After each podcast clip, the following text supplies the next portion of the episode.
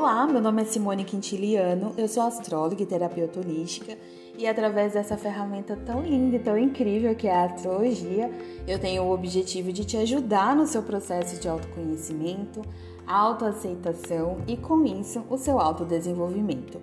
Eu acredito que quando a gente se conhece cada vez mais, fica mais fácil entender como se aceitar e a partir disso encontrar melhores caminhos para o nosso autodesenvolvimento. Hoje no meu trabalho eu utilizo a astrologia como fonte de autoconhecimento e as terapias holísticas, como o Teta Healing, o Reiki e a constelação familiar, para que a gente consiga trabalhar esse autodesenvolvimento. Então, se você quiser agendar a leitura do seu mapa astral ou sessão terapêutica, tem todos os links aqui das minhas redes Instagram, YouTube, Facebook. Tem meu e-mail, todos os meus contatos estão linkados aqui no meu perfil é só entrar em contato para verificar a disponibilidade da agenda para que eu possa te ajudar a encontrar o melhor caminho para o seu desenvolvimento. É sempre uma honra para mim é, participar do processo de vocês.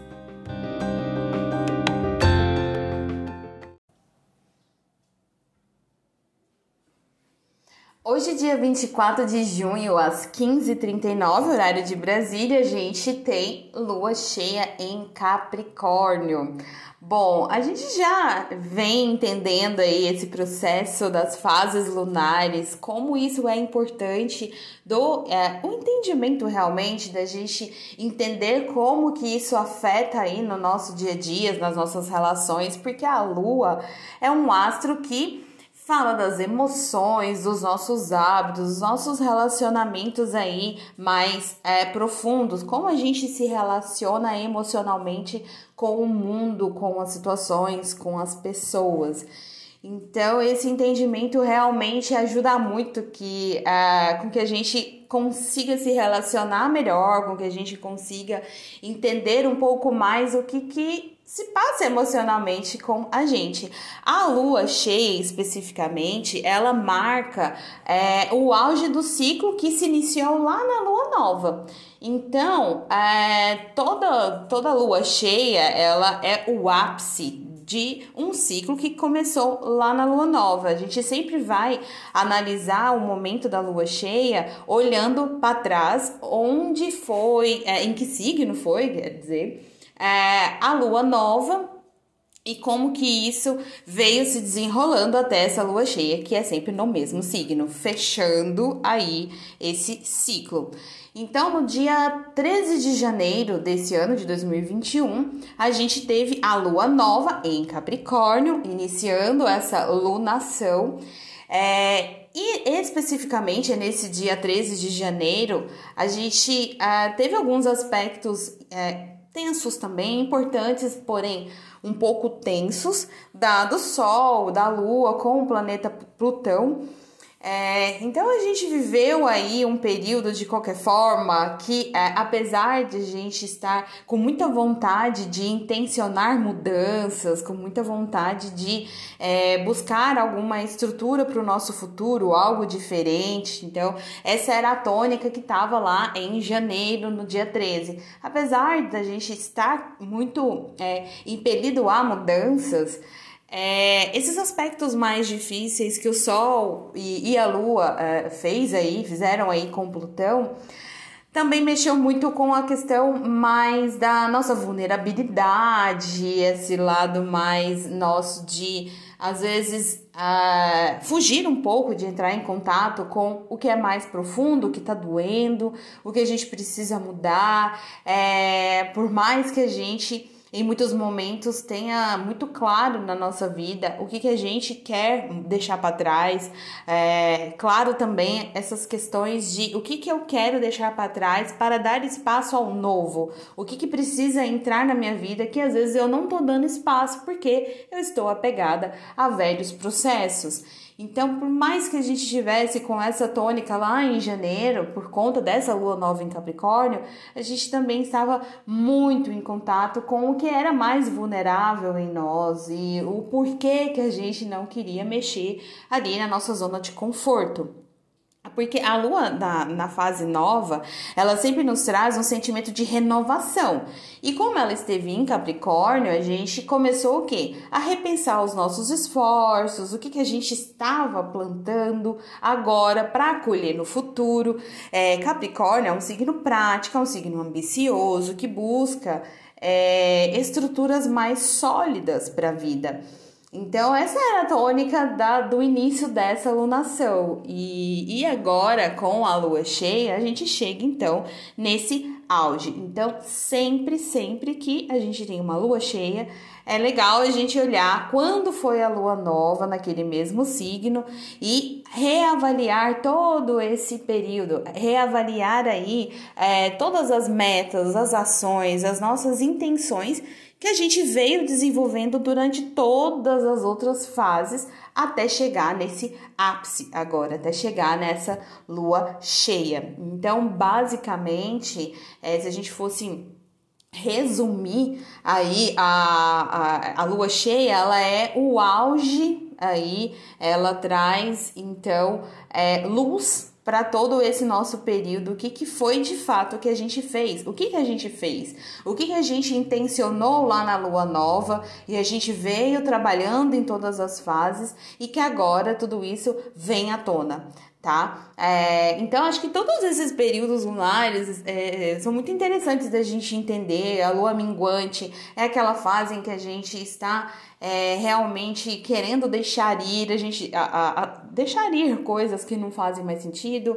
É um período em que a gente está um pouco mais introspectivo. A lua cheia não, a lua cheia a gente está um pouco mais é, mais para fora, querendo mesmo socializar. Porém, o, que a gente precisa tomar cuidado, porque também, a, a, como a lua fala do nosso emocional, num período de lua cheia, a gente está naturalmente com a, aquele emocional, né, super mesmo ali é, bombando, a gente tá com as emoções à flor da pele, tudo fica muito sensível, tudo fica muito é, reverberando, ainda mais porque a, como a lua cheia ela fecha esse ciclo, a gente acaba ficando também muito reflexivo, a gente começa a pensar muito, a, as coisas começam a aparecer. Normalmente, períodos de lua cheia, muita coisa vem à tona e com isso a gente começa a refletir o que, que a gente fez, se foi legal, se não foi. A lua em Capricórnio é uma lua bem mais racional, mais prática. Quem tem essa lua no mapa natal, inclusive, agora é um momento muito importante. Dá uma olhadinha lá no seu mapa também. É, se, qual é a sua lua? As pessoas que têm a lua em Capricórnio, é, com certeza estão sentindo mais que as outras pessoas. É, por quê? Porque tá pegando a sua lua natal, já tá pegando ali um ponto que é da sua própria natureza.